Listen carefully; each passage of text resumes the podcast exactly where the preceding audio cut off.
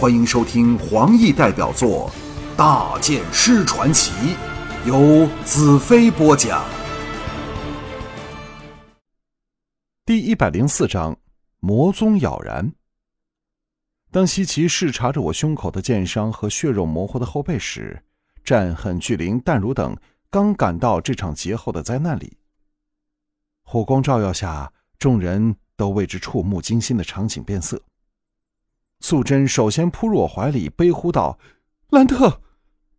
众女围了上来，心疼的看着浑身鲜血的我。淡如向西岐道：“琪琪没事吧？”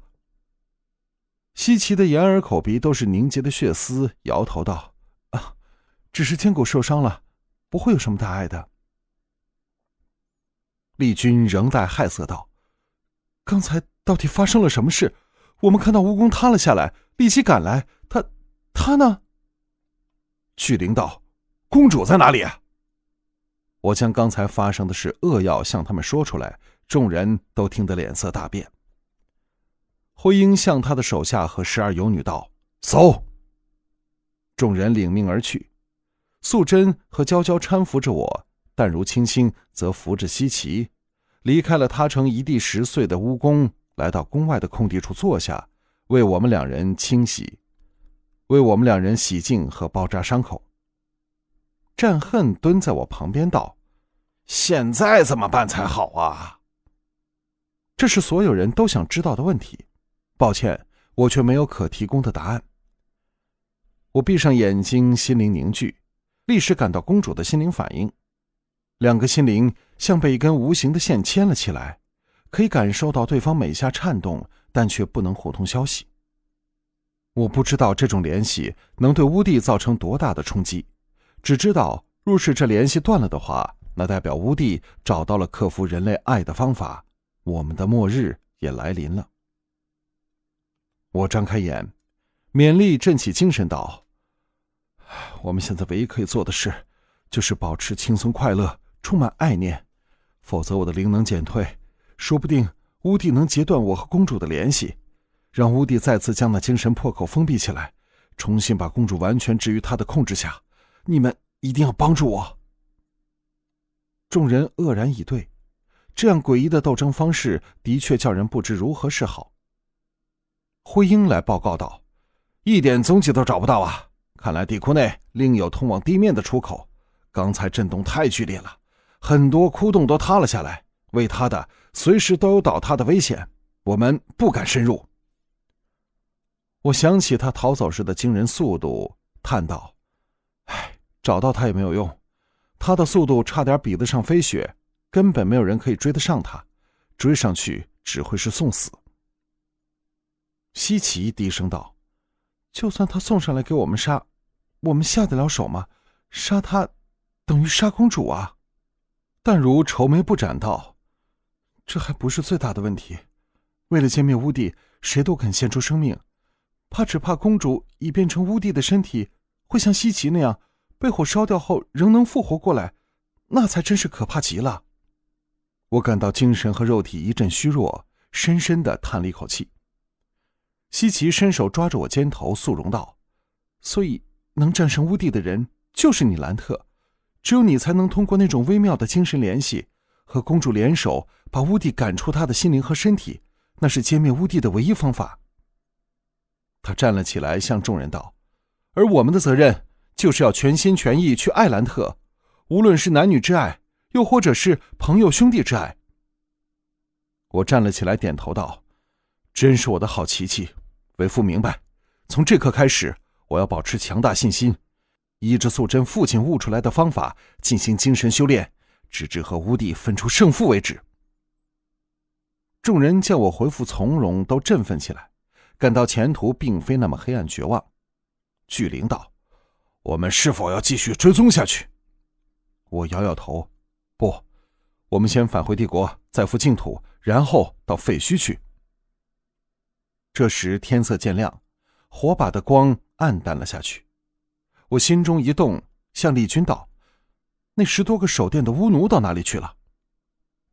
连丽君道：“我吩咐他们守在殿后的密室里，看来都给活埋了。”我心中一叹道：“哎，把你的手给我。”连丽君把手递过来，让我握着。我把灵能延伸过去，好一会儿才到。果然不出我所料，丽君精神内乌帝残留的邪力消失了，这表示他因自顾不暇，再无余力控制其他巫神，巫国再不受他影响了。这省去了我很多麻烦。我转向娇娇道：“你不用担心，乌帝绝不会做无谓的事。当他能成功把我送进公主神经里的灵能克制后，第一件要做的事就是来找我。只要杀了我，方能切断我和公主的联系，他才可以再次封闭公主那破开的缺口。希望那时我找到了废墟，找到父神，看看可以怎样对付他。”众人至此才明白我急于返回帝国的原因。淡如道。各位开心一点，不要像大祸临头的样子，好吗？战恨哈哈一笑，可是仍然充满了苦涩的味儿。我们退回那美丽的小湖里，抛开愁怀，每晚跳舞唱歌。当情绪达到顶点时，一起修习爱的游戏。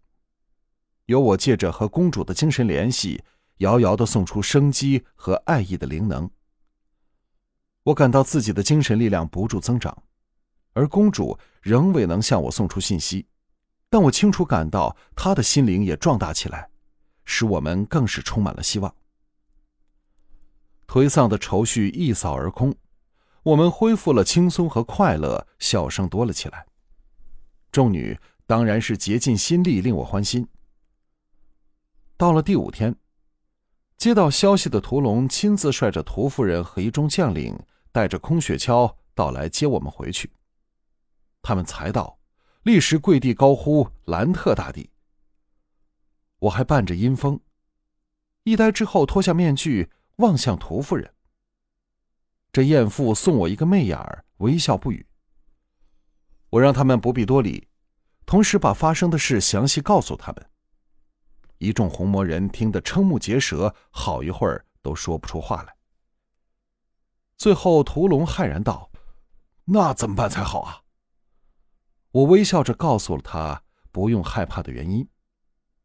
屠龙轻松了些，钦佩的道：“若非大剑师超人的智慧，绝无可能把乌帝逼进这样的境地里。”我问起狂雨的情况，屠龙道：“狂雨法师已经醒了过来，身体仍然很虚弱。你的身份就是由他告诉我们的。奇怪的是，他还要我们和你合作。”我语重心长的道。对付乌帝唯一的方法就是人类的爱。待会儿我教你们一个爱的游戏。从今天开始，大地上再没有仇恨和杀戮的容身之地。屠夫人听得秀目亮了起来，向我甜笑道：“爱的游戏。”我狠狠的看他一眼，道：“ 那并非男女间爱的游戏，而是能激起人类潜能和爱心的一种妙法。凭着它，我们将可得到永久的和平。”屠龙点了点头，嗯，经过了这么多年战争，我们实在厌倦的要命了。屠夫人还不死心，向我媚笑道：“大剑师可否和雅子上一堂别的课啊？”我微笑道：“等你以后到净土来探望我时，嗯，或者可以考虑一下你的提议。”屠龙看来并不知我和他的隐情，兴奋的道。我们一定会拜访您的。在红京逗留了几天后，在红魔国举国欢送声中，我们踏上了归途。两个月后，我们坐上阴风号，扬帆出海，向帝国驶去。每天晚上临睡前，我们都向公主送出灵能，公主的力量在逐渐增长着。我估计乌帝对她的驾驭将会越来越困难。心情也逐渐转为舒畅。我和众女间的感情更是深入发展，她们都蓄意使自己快乐的像初春的小鸟，终日和我嬉笑玩乐，表面看上去真的无忧无虑。除了稀奇外，众女全怀了孕，更是让我心满意足。这天，我搂着小腹微隆的连丽君，坐在白杨木座上，在船尾观看人海的美景。